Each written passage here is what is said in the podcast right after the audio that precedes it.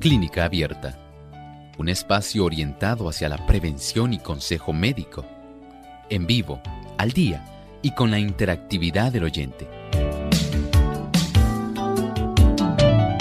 Clínica Abierta, poniendo al doctor a su alcance para un diálogo claro y honesto, porque nos importa su bienestar y salud.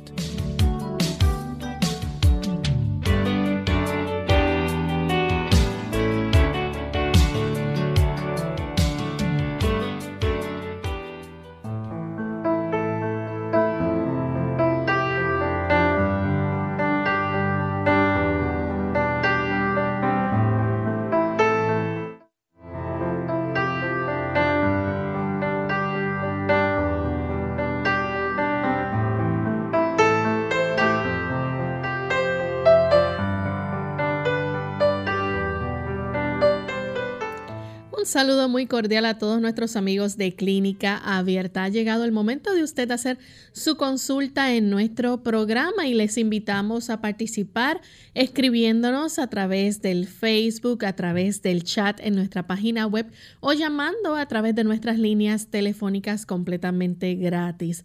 Nuestros números de teléfono son localmente en Puerto Rico el 787 303 0101 para los Estados Unidos, el 1-866-920-9765. Para llamadas internacionales, libre de cargos, el 787 como código de entrada, 282-5990 y 763-7100. Les recordamos que pueden escribir su consulta también en nuestra página web a través del chat. Nos buscan por radiosol.org. También los amigos que nos siguen a través de las redes sociales en Facebook. Pueden buscar nuestra página por Radio Sol 98.3 FM y ahí en vivo escribir su consulta. Recuerden que también pueden efectuar su llamada desde nuestra página web oprimiendo el símbolo de teléfono y siguiendo las instrucciones que provee ahí en la misma página en la aplicación. Así que esperamos que puedan comunicarse con nosotros, hacer sus preguntas y participar en nuestro programa el día de hoy. Y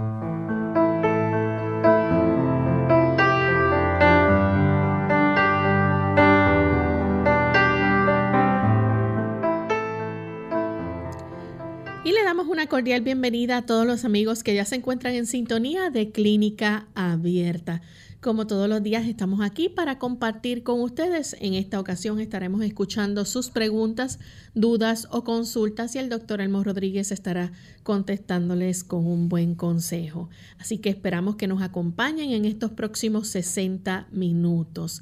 Queremos darle también una cordial bienvenida a todos aquellos que nos ven a través de Salvación TV, canal local 8.3, a los amigos también que nos ven a través del canal La Verdad Presente en Trinidad, Nicaragua, y a los que nos escuchan a través de las emisoras Radio Nuevo Tiempo en Quito por el 92.1 Guayaquil 97.3 y en Tulcán por el 98.1 de Ecuador. Así que nos sentimos muy contentos de tener amigos en ese país que también disfrutan de nuestro programa.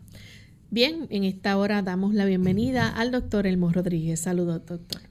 Muchos saludos, Lorraine. Saludos también a los amigos que hoy se dan cita aquí en Clínica Abierta.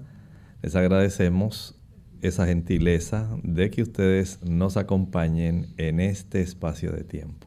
Así es. Y vamos entonces a compartir con nuestros amigos el pensamiento saludable para hoy. Dice el pensamiento saludable. Por todas partes se ve la intemperancia en el comer, en el beber, en el trabajo y en casi cualquier cosa. Las personas que se esfuerzan por realizar una gran cantidad de trabajo en un tiempo limitado y continúan trabajando cuando su mejor criterio les indica que deberían descansar, no son nunca ganadores.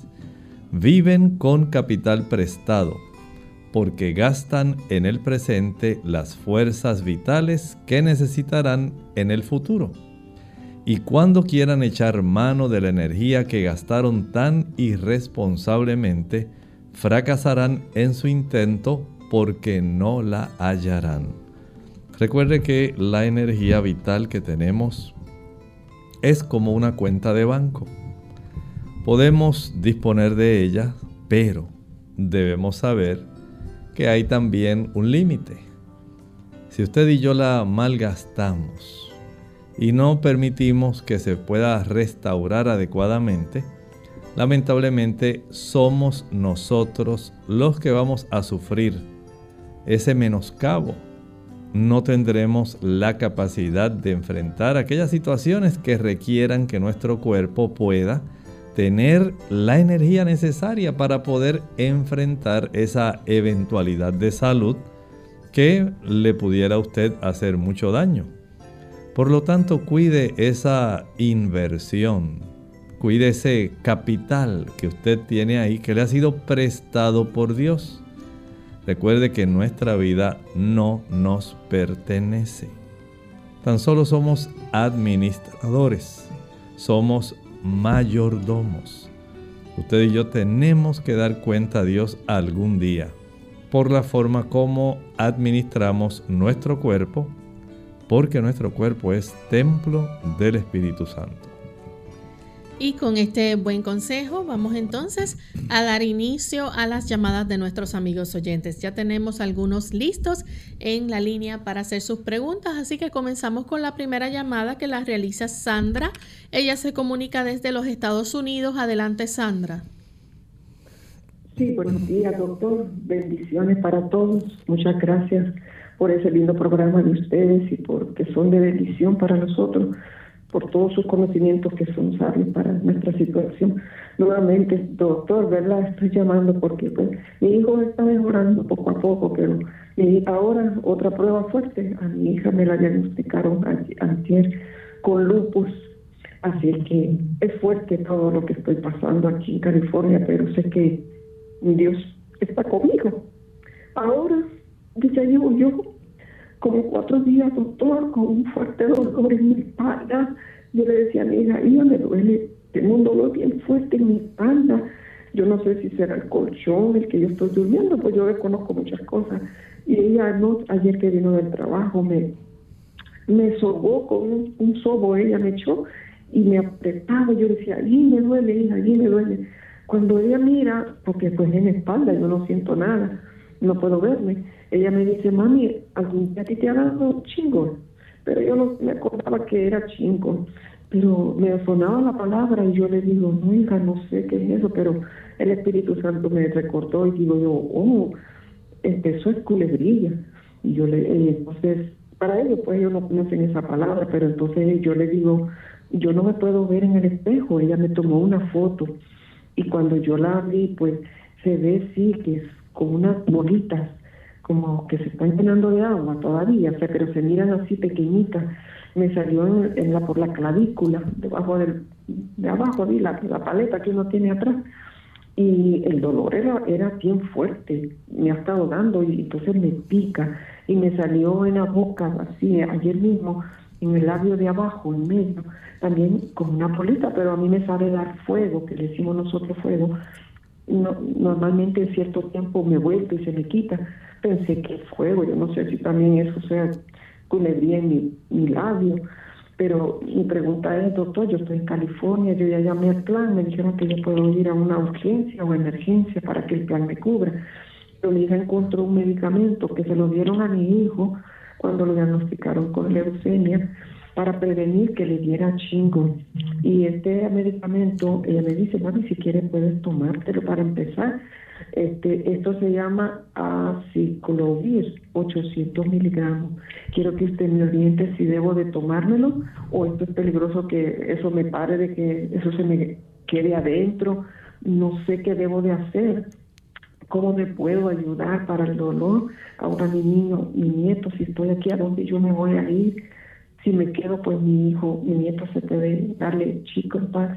O mi hija que tiene ahora lupus de verdad que no sé qué hacer, para dónde irme. Ella está trabajando, va a tener que dejar de trabajar para cuidar el niño. ¿Y cuánto tiempo esto dura o cuánto tiempo esto me puede sanarse para yo estar bien? Diríjame, doctor, por favor. Muchas gracias. Este tipo de infección viral, el herpes zoster, que da ese tipo de manifestación, si tiene relación con lo que usted le llama fuegos que salen en la boca y con lo que tiene precisamente en la espalda. El uso de ese tipo de medicamento, sí, es precisamente para atacar esa situación. Sería bueno que fuera el médico para que de acuerdo a la, digamos, manifestación, el cuadro clínico, él pueda determinar eh, cuánto tiempo usted va a estar usando el aciclovir. Viene también un ungüento de aciclovir que se aplica sobre las zonas de la lesión y eh, esto pues va a requerir que usted también tenga esa receta, vaya donde él para que él le ajuste la dosis que va a tomar por vía oral y le prescriba la que va a utilizar tópicamente. Este tipo de situación puede desarrollarse cuando nuestro cuerpo entra en un estado de estrés. En su caso puede ser por la situación emocional, tanta preocupación y situaciones que le están abrumando. Eso le causa un estrés bastante fuerte al cuerpo, de tal manera que la capacidad que tiene el cuerpo de mantener ese virus, digamos, bajo sujeción. Digo esto porque aún con el uso de aciclovir no es que el virus se va a erradicar, no se va a erradicar, siempre va a quedar viviendo a lo largo de aquellas raíces nerviosas, en este caso las que usted tiene en su espalda y en la zona facial. Y él va a persistir eh, independientemente del uso de aciclovir, del uso del ungüento. De tal manera que usted ahora debe tener la capacidad de poner más confianza en Dios, en que Dios se va a encargar de su situación, permitir que a pesar de la adversidad, que a pesar de la prueba, usted tenga la certeza de que el Señor se va a encargar de todo lo que está sucediendo.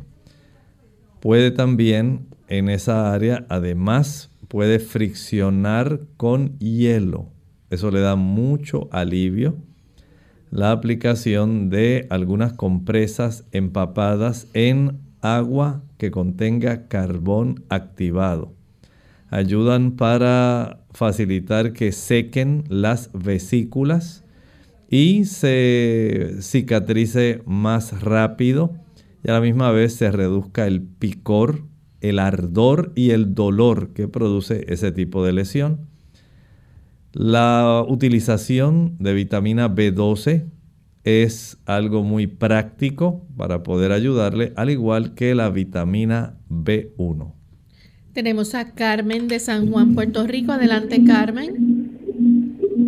Buenos días, Dios lo bendiga. Buen día. Eh, para hacer una pregunta al doctor, yo tengo la problemática de la presión alta y, estoy tomando medicamentos y camino y estuve mucho tiempo muy bien, pero ahora no me está funcionando esto. Quisiera saber si puedo tomar jengibre, porque me dicen que es bueno para eso, pero otros me dicen que me sube la presión, así que quería que me diga para salir de la duda y que me aconseja que yo pueda hacer. Gracias. Sí, efectivamente el jengibre le sube la presión arterial no lo utilice. Verifique primero si usted ha subido peso. Eso es muy importante. A mayor volumen corporal, el cuerpo tiene que esforzarse más en tratar de llevar circulación a todos los pequeños vasitos del cuerpo.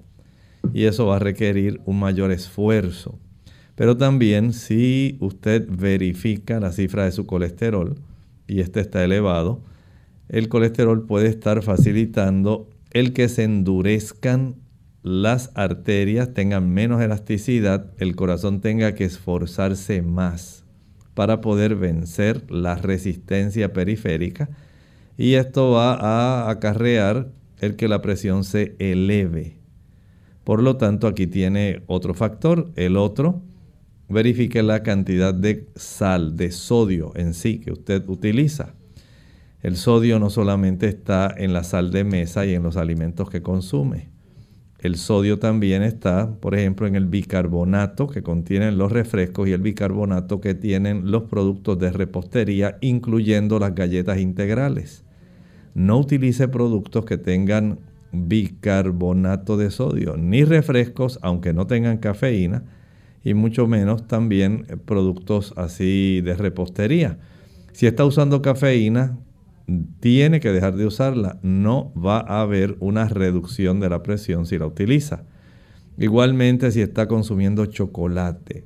El chocolate eleva la presión arterial y produce arritmias, al igual que trastornos de enfermedad fibroquística mamaria en las damas. El evitar el café, si usted fuma, evite también el tabaco. Produce una vasoconstricción. El queso, produce también vasoconstricción, especialmente ese queso maduro, ese queso duro, tiene una abundancia de tiramina y la tiramina facilita el que se aumente la presión. O sea que si usted también tiene estos factores y además de eso se acuesta tarde, a las 11, las 12 de la noche, pues claro que le va a subir la presión si no se ejercita adecuadamente cada día por lo menos media hora al aire libre y al sol. La exposición al sol reduce la presión arterial y al ejercitarse usted dilata las arterias periféricas reduciendo la resistencia y reduciendo también la presión arterial. Bien, vamos en este momento a hacer nuestra primera pausa y cuando regresemos continuaremos entonces con más de sus preguntas. El calcio es uno de los minerales más importantes que nuestro cuerpo necesita para mantener una salud óptima, ya que es el responsable de infinidad de procesos indispensables para su buen estado. ¿La vitamina D es realmente una vitamina? Hola, les habla Gaby Zabalúa Godard en la edición de hoy de Segunda Juventud en la Radio, auspiciada por AARP. En otra ocasión hablamos de la vitamina D y de su importancia para mantenernos saludables. Sin embargo, estoy segura de que muchos no han escuchado lo siguiente. La vitamina D no es una vitamina, sino una hormona. Muy bien, pero ¿cuál es la diferencia? Sustancial. Usualmente la vitamina debe ser incorporada a través de determinados alimentos. En cambio, las hormonas son producidas por nuestro organismo naturalmente. Lo más sorprendente es que para producir saludables cantidades de vitamina D, para que los huesos estén sanos, nuestro cuerpo necesita exposición a la luz solar por lo menos 20 minutos cada tres días. Contrariamente a lo que se nos ha inculcado en los últimos años, una sana exposición solar temprano por la mañana o al atardecer no es motivo de preocupación y si es parte importante de nuestro bienestar, principalmente para la producción de la vitamina.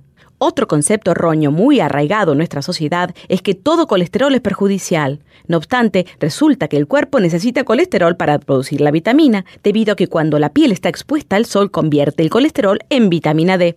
El dilema es grande, pero la solución sencilla. Simplemente come sanamente y acostumbra a tomar baños de sol de vez en cuando.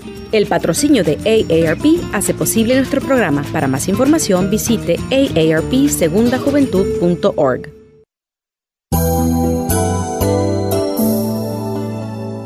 en lo profundo de tu corazón.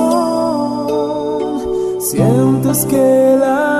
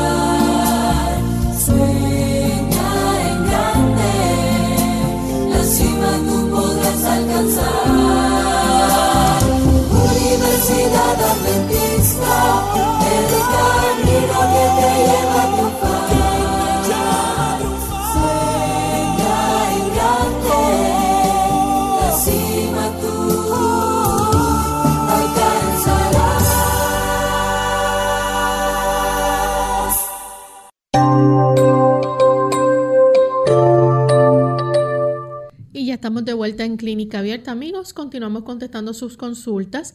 En esta ocasión tenemos a Milagros. Ella llama de la República Dominicana. Adelante, Milagros, con la pregunta. Bueno, continuamos entonces con Norma de Costa Rica. Adelante, Norma.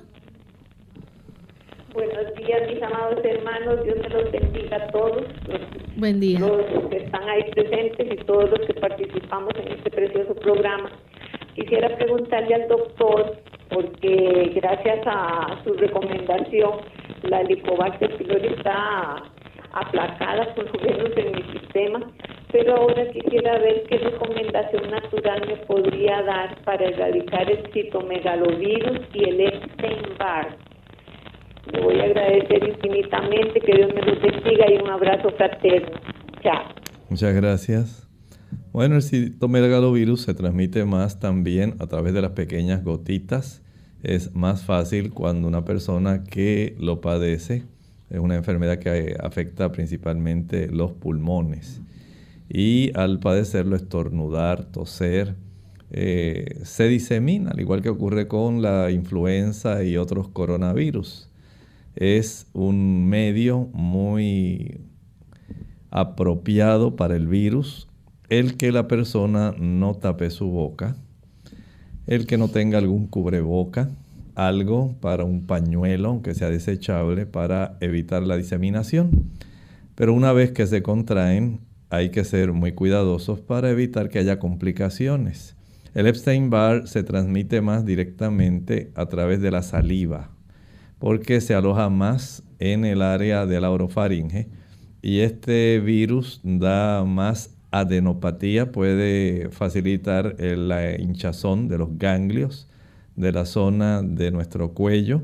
La persona siente mucha debilidad, eh, molestia, decaimiento, le puede dar fiebre también, al igual que ocurre con el citomegalovirus.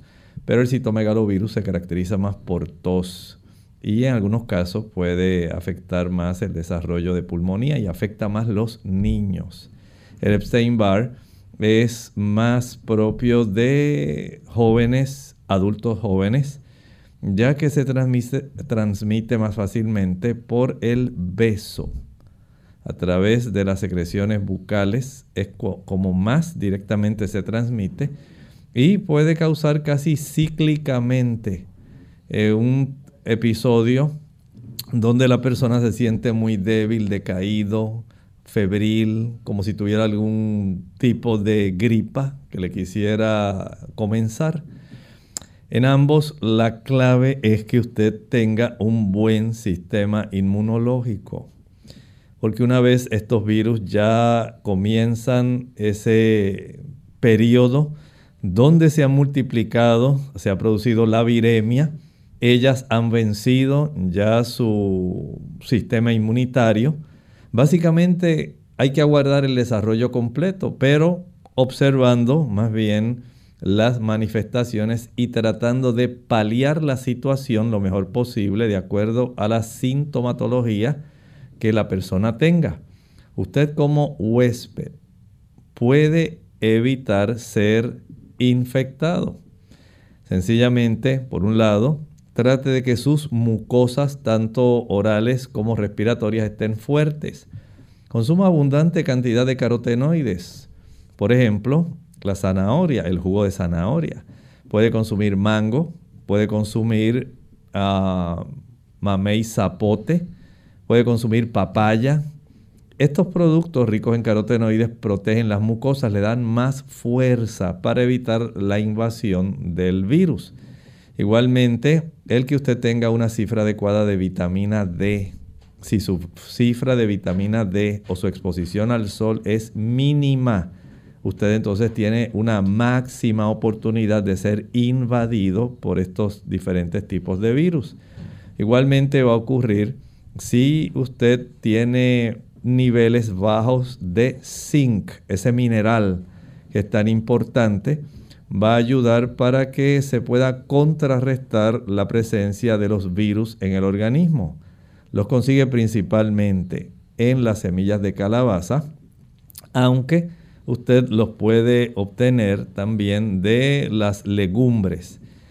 No olvide también, por otro lado, la vitamina C, las naranjas, chinas dulces, las toronjas, los pomelos, las mandarinas son ricas en vitamina C que tienen bioflavonoides. No se contente solamente con consumir el jugo, consuma los cítricos. Ellos le ayudan para que el cuerpo produzca interferón, una sustancia que combate los virus. Si usted está en una posición más bien de enfrentamiento, usted tiene que prepararse. No es suficiente con que usted sepa que hay una serie de armamentos disponibles para usted, pero si usted no sabe usarlos, si usted no se prepara para enfrentar la situación, usted va a ser una víctima. Porque aun cuando usted pueda taparse con algún cubreboca, alguna mascarilla, si su cuerpo está débil, el virus le va a invadir.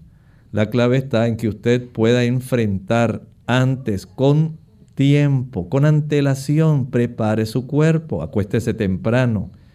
El que usted se acueste tarde baja las defensas del cuerpo. Practique ejercicio en forma moderada, prepare su cuerpo para que tenga una buena circulación donde estén en forma activa, produciéndose cada día glóbulos blancos que son nuestras células de defensa. Y para que esas células especialmente puedan las plasmáticas producir una buena cantidad de inmunoglobulinas, otra forma de protegernos. Hay que también tener una buena cantidad de citoquinas, mm, otros factores que ayudan también a aniquilar diferentes tipos de microorganismos.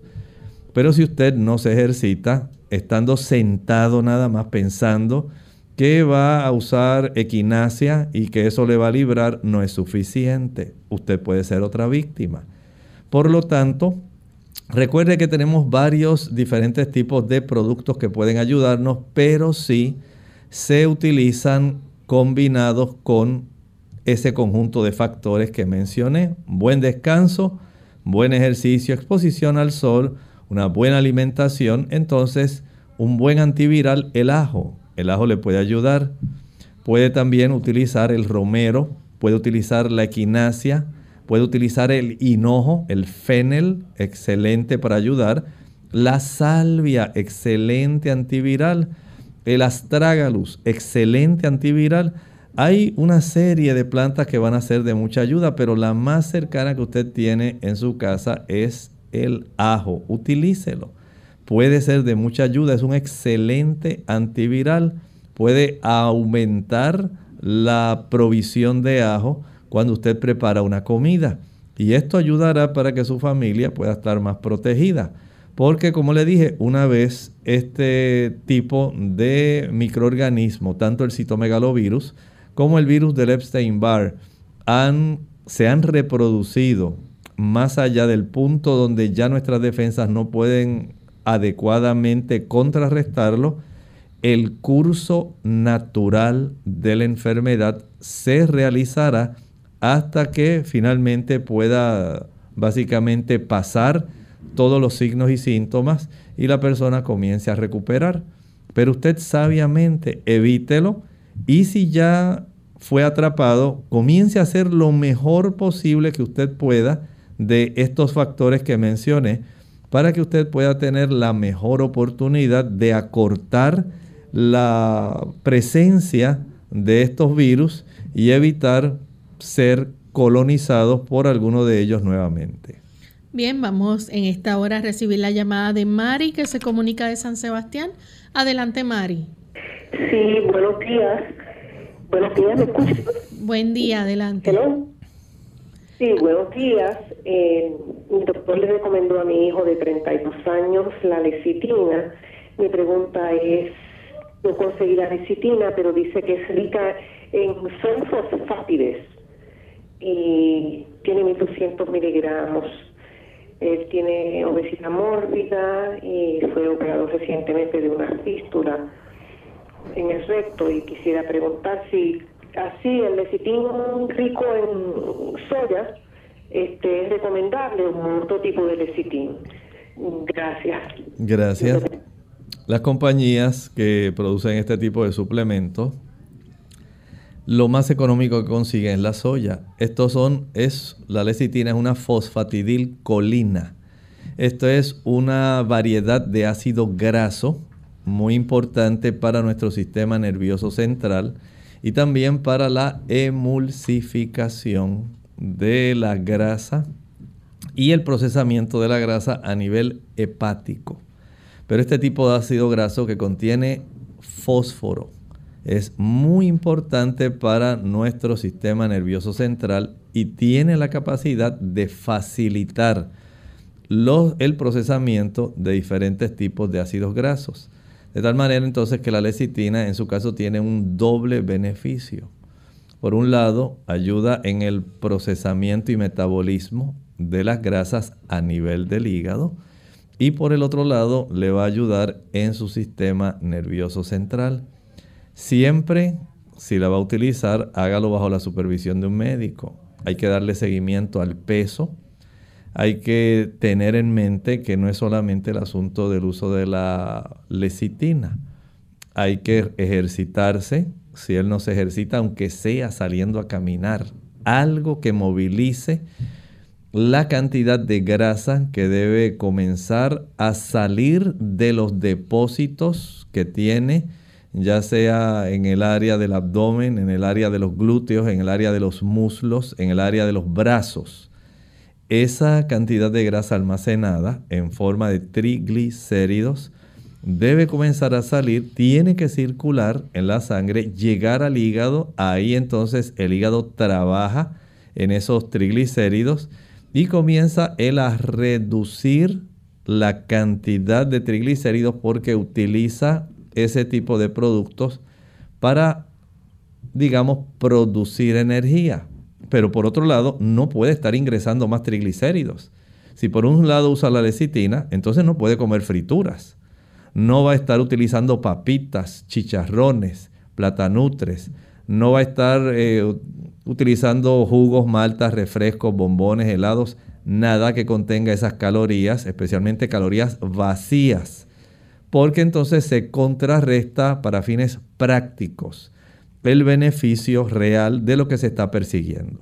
Vamos a nuestra segunda y última pausa. Cuando regresemos continuaremos con más preguntas.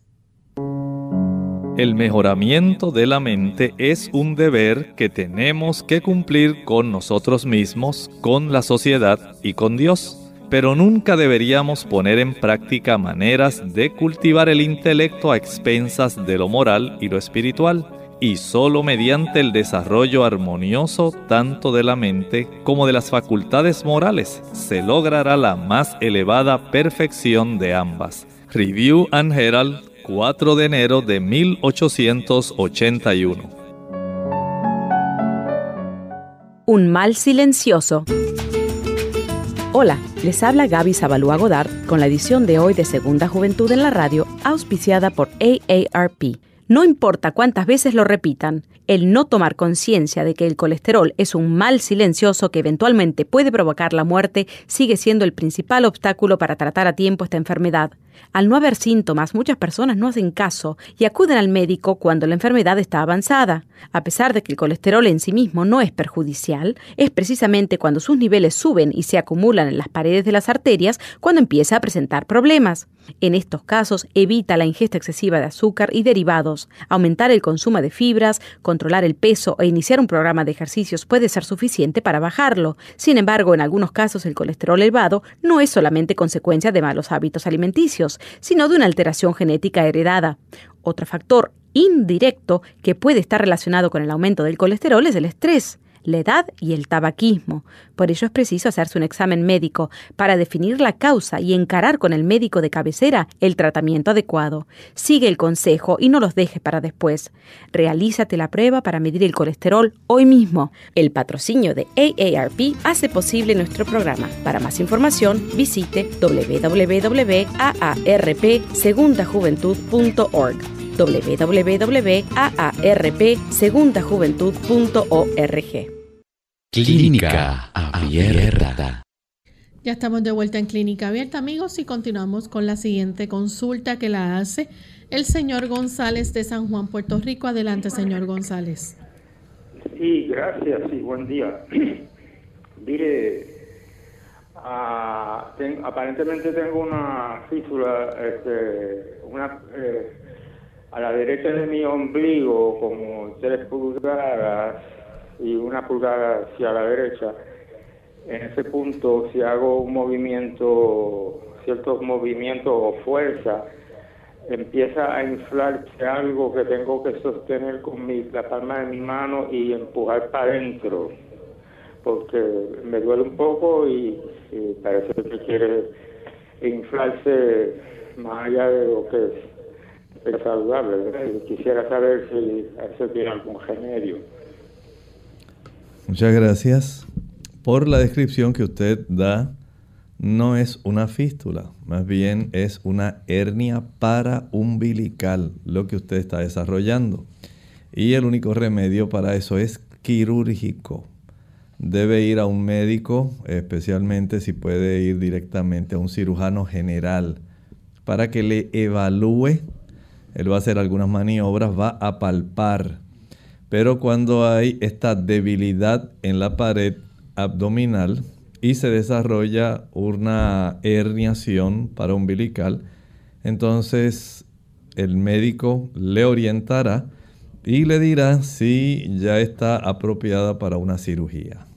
La próxima consulta la hace María de la República Dominicana. Adelante, María. Mercedes de la República Dominicana. Adelante, Mercedes. Sí, buenos días, doctor. Mi pregunta es la siguiente. En estos días yo fui al cardiólogo porque me sentía un poco en un chequeo, ¿no?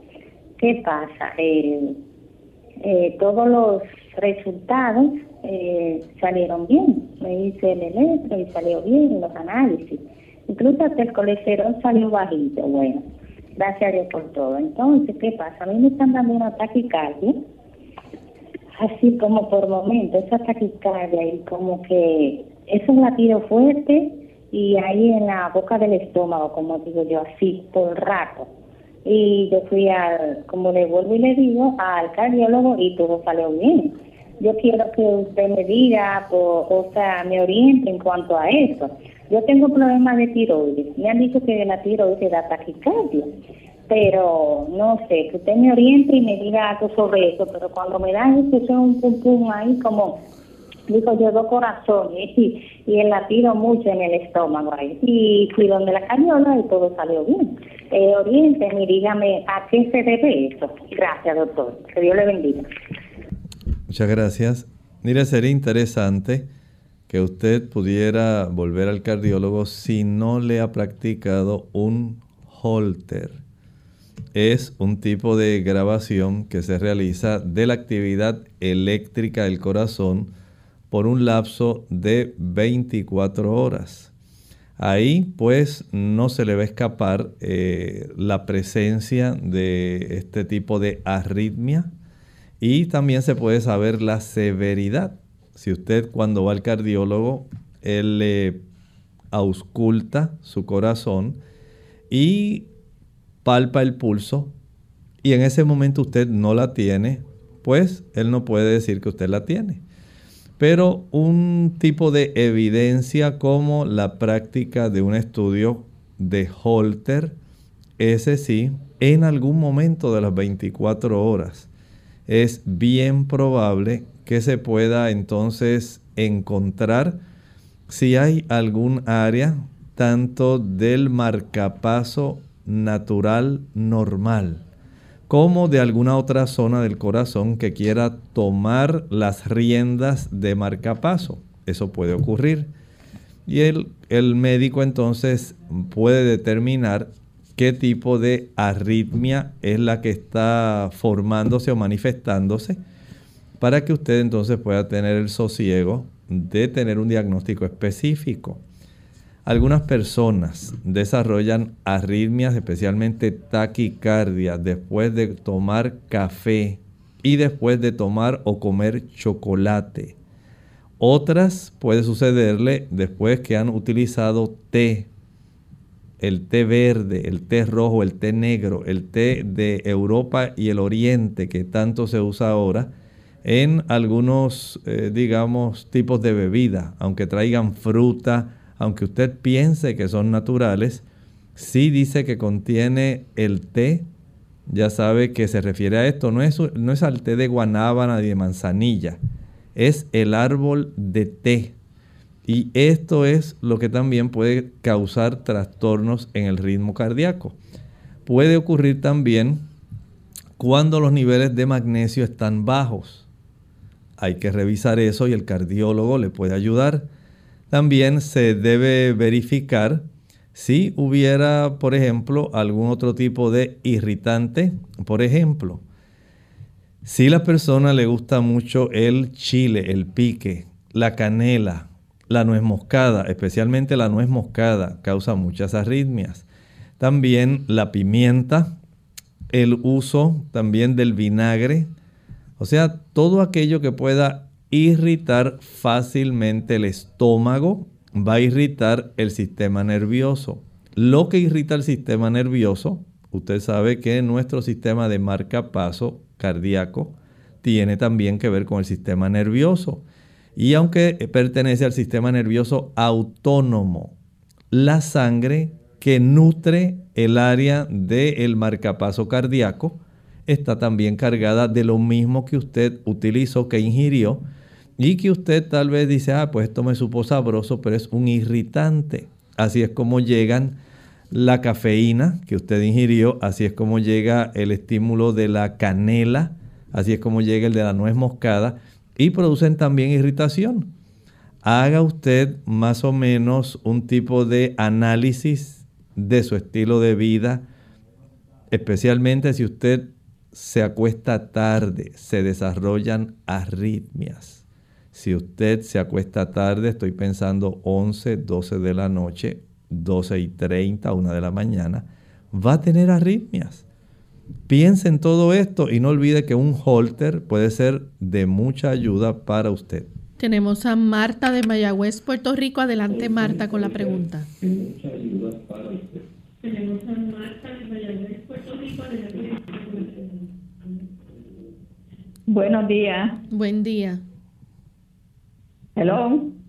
Buen día, Marta. Adelante con la pregunta. Hello. Hello, buenos días. Marta, le estamos escuchando. ¿Puede hacer la consulta? Hello, buenos días.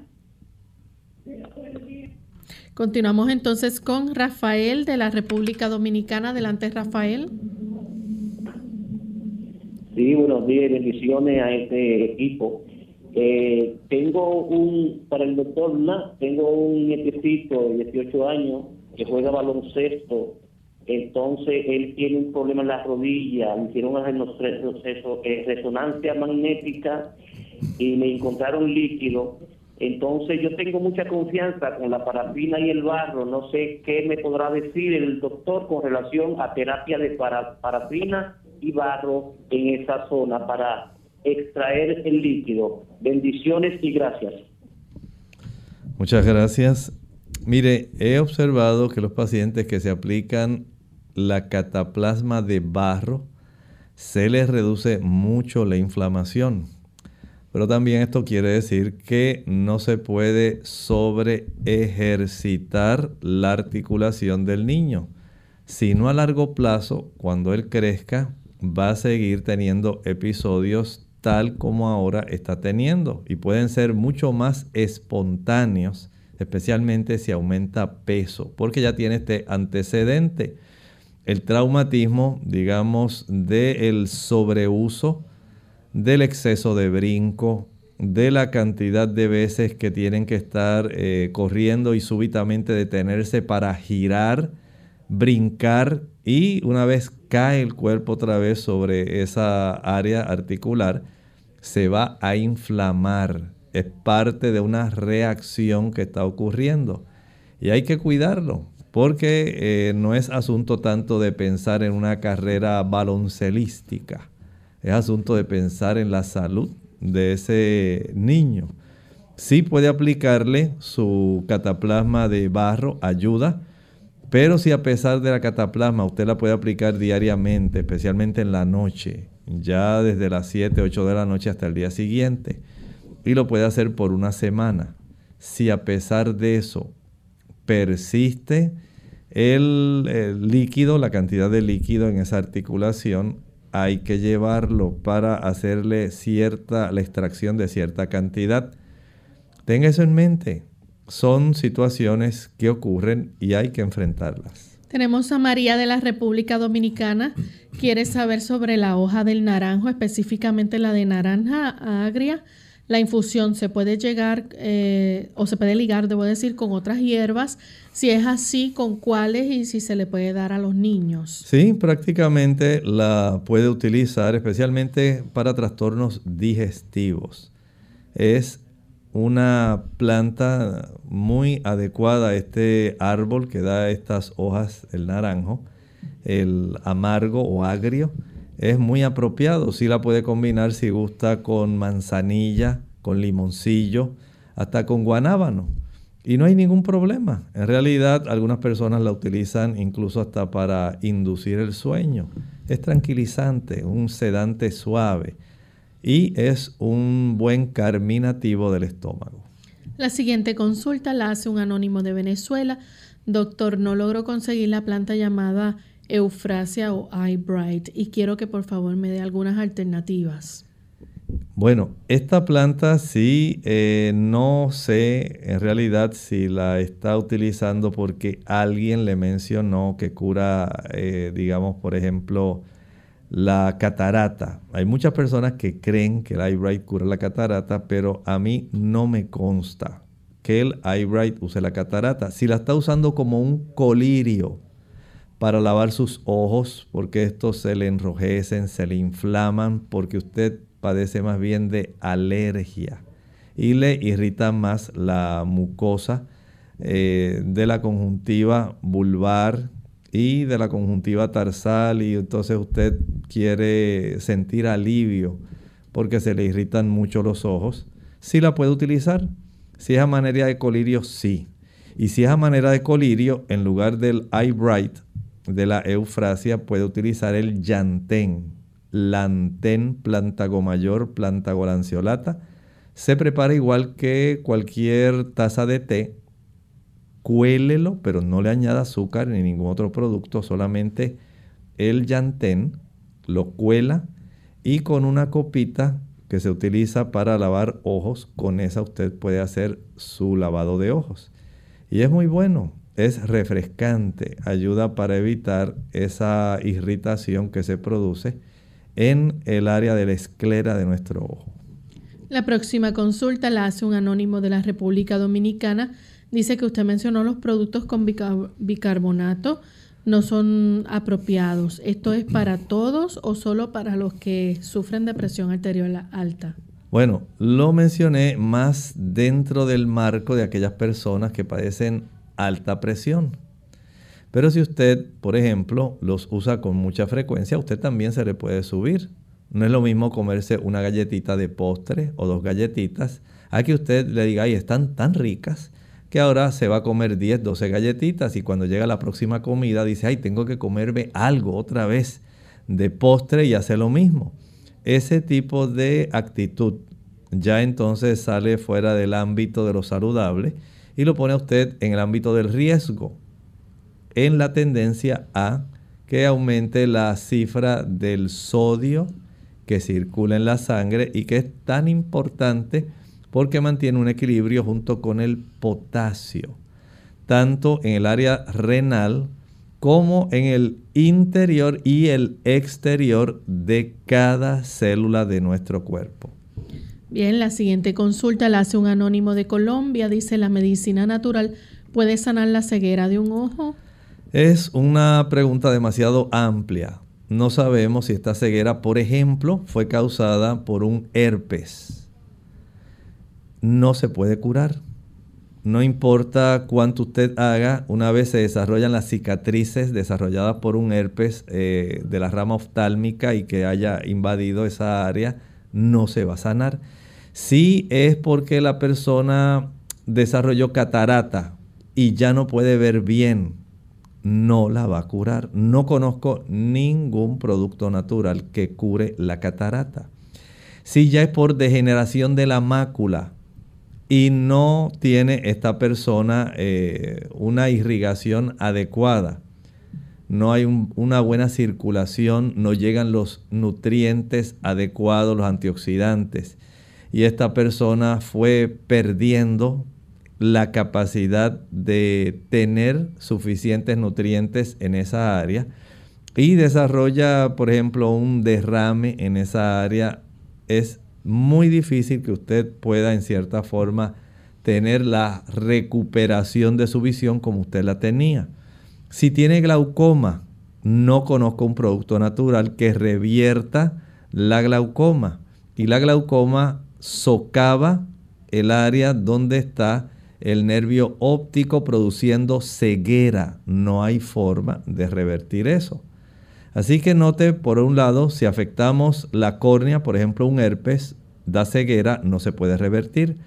Si vamos un poco más adentro, a otro medio transparente, la zona del lente, si da catarata porque usted es diabético, porque usted no consume suficientes antioxidantes, o porque usted le encanta el consumo de leche, pues ya sabe que tiene una mayor probabilidad. Y si se expone mucho al sol también, no hay forma de revertirlo. Si hay afección directamente a la zona de la mácula, hay degeneración macular relacionada con la edad y esto es más frecuente después de los 50 años en muchas personas. Y si desarrolló problemas por glaucoma, también se va a dañar el nervio óptico.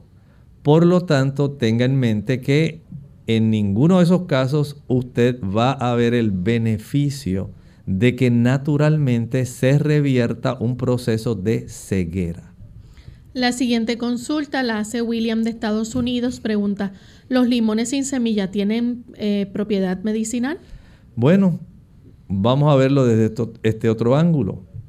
Aunque no tengan semillas, usted tiene el beneficio de utilizar la vitamina C el ácido cítrico, los bioflavonoides, el potasio y otras sustancias que tiene el limón. Desde ese punto de vista, podemos decir que conserva una buena cantidad de sus propiedades que son útiles desde el punto de vista de la alimentación y de la salud, aunque usted no tenga la capacidad de reproducirlo. Tenemos entonces a Rosario con una llamada. No está en línea. Bueno, ya prácticamente hemos entonces finalizado con las consultas. Agradecemos a los amigos que se han estado comunicando y esperamos entonces que puedan poner en práctica estos tratamientos y les puedan ser útil puedan tener éxito en el uso de los mismos. Ya hemos llegado entonces al final de nuestro programa. Agradecemos a los amigos por la sintonía también y queremos invitarles a nuestro próximo programa donde estaremos compartiendo con ustedes ricas recetas vegetarianas. Así que ustedes pueden seguir ampliando su menú vegetariano para comer de forma saludable. Así que en nuestra siguiente edición del lunes estaremos compartiendo esas recetas. Vamos a finalizar entonces con el siguiente pensamiento para meditar. Antes de finalizar, Lorraine, quiero dar algunas palabras de aliento a nuestros amigos, que sé que muchos están muy atentos al asunto del coronavirus mundialmente. Recuerde que usted como huésped puede hacer mucho por usted no solamente se contente con tener una mascarilla, no es suficiente con que usted tenga una solución desinfectante. Esos son defensas externas, pero usted tiene que pensar más bien en usted, en cómo defenderse internamente. Usted, si es bueno evitar las áreas donde hay multitudes, las personas que están enfermas, ser cuidadosos con el aspecto del saludo, por ahora, nada de besos, abrazos, saludos, apretones de mano. Salúdese al estilo oriental, solamente agache un poco la cabeza. Y de lejos usted puede dar así un saludito que diga ¿cómo estás? Sin embargo, recuerde que usted tiene mucho que hacer. Aumente el consumo de frutas cítricas. La vitamina C es esencial. Aumente el consumo de frutas y verduras, especialmente las que sean amarillas la zanahoria, el mango, las naranjas son muy buenas para usted. Utilícelas, la papaya. aumente la cifra de su vitamina D. Protege, protege contra los virus. Es muy buena. También la cantidad de zinc que usted la puede obtener directamente de las semillas de calabaza. Aprovechela. Duerma lo suficiente. No se debilite por trasnocharse. Acuéstese temprano. Hágalo como un medio de defensa para usted. Igualmente ejercítese. Haga eso, le va a ayudar.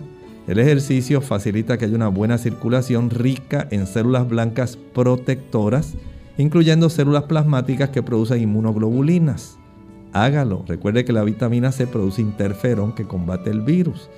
También debe recordar que además de eso el tomar agua, si su sangre está muy espesa, no le va a dar oportunidad a las células blancas a que se muevan cómodamente y puedan llegar al lugar donde está la invasión. Asegúrese de ingerir de 2,5 a 3 litros de agua al día. Esto es muy importante. Si usted ya llega a la farmacia y no hay algún desinfectante, prepárelo. 6 onzas de alcohol isopropílico, 2 onzas de pulpa de sábila líquida, 2 cucharaditas de aceite de melaleuca y 2 cucharaditas de aceite de eucalipto. Pueden ser muy útiles para que usted se friccione si acaso no consigue alguno de estos desinfectantes que tengan alcohol a un 60%. Por otro lado, debe usted ser muy diligente también. Cuide su aspecto emocional, mental y espiritual. No se aterre, no entre en pánico, no tenga temor. Confíe en que el Señor le ayudará. Usted haga su parte, tanto en lo que concierne a la defensa externa, haga su parte en defenderse internamente con lo que acabo de mencionar y por otro lado tenga confianza en Dios. Recuerde la promesa bíblica, el que habita al abrigo del Altísimo morará bajo la sombra del Omnipotente. Recuerde el Salmo 23, Él me guiará aún en valle de sombra de muerte. No temeré mal alguno porque tú estarás conmigo. Tenga fe. Dios le ayudará. Isaías 41:10. No temas, porque yo estoy contigo. No desmayes, yo soy tu Dios que te esfuerzo. Siempre te ayudaré, siempre te sustentaré con la diestra de mi justicia. Tenga fe, Dios le ayudará para que usted siga hacia adelante. Bien amigos, ya hemos culminado nuestra edición del día de hoy. Agradecemos a todos por la sintonía y les invitamos el próximo lunes en otra edición más de Clínica Abierta. Compartieron con ustedes el doctor Elmo Rodríguez Sosa y Lorraine Vázquez. Hasta la próxima.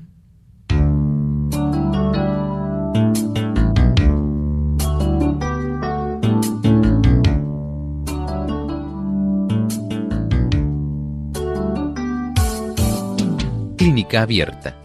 No es nuestra intención sustituir el diagnóstico médico. Antes de poner en práctica cualquier consejo brindado en este programa, usted debe consultar con su médico. Hasta la próxima.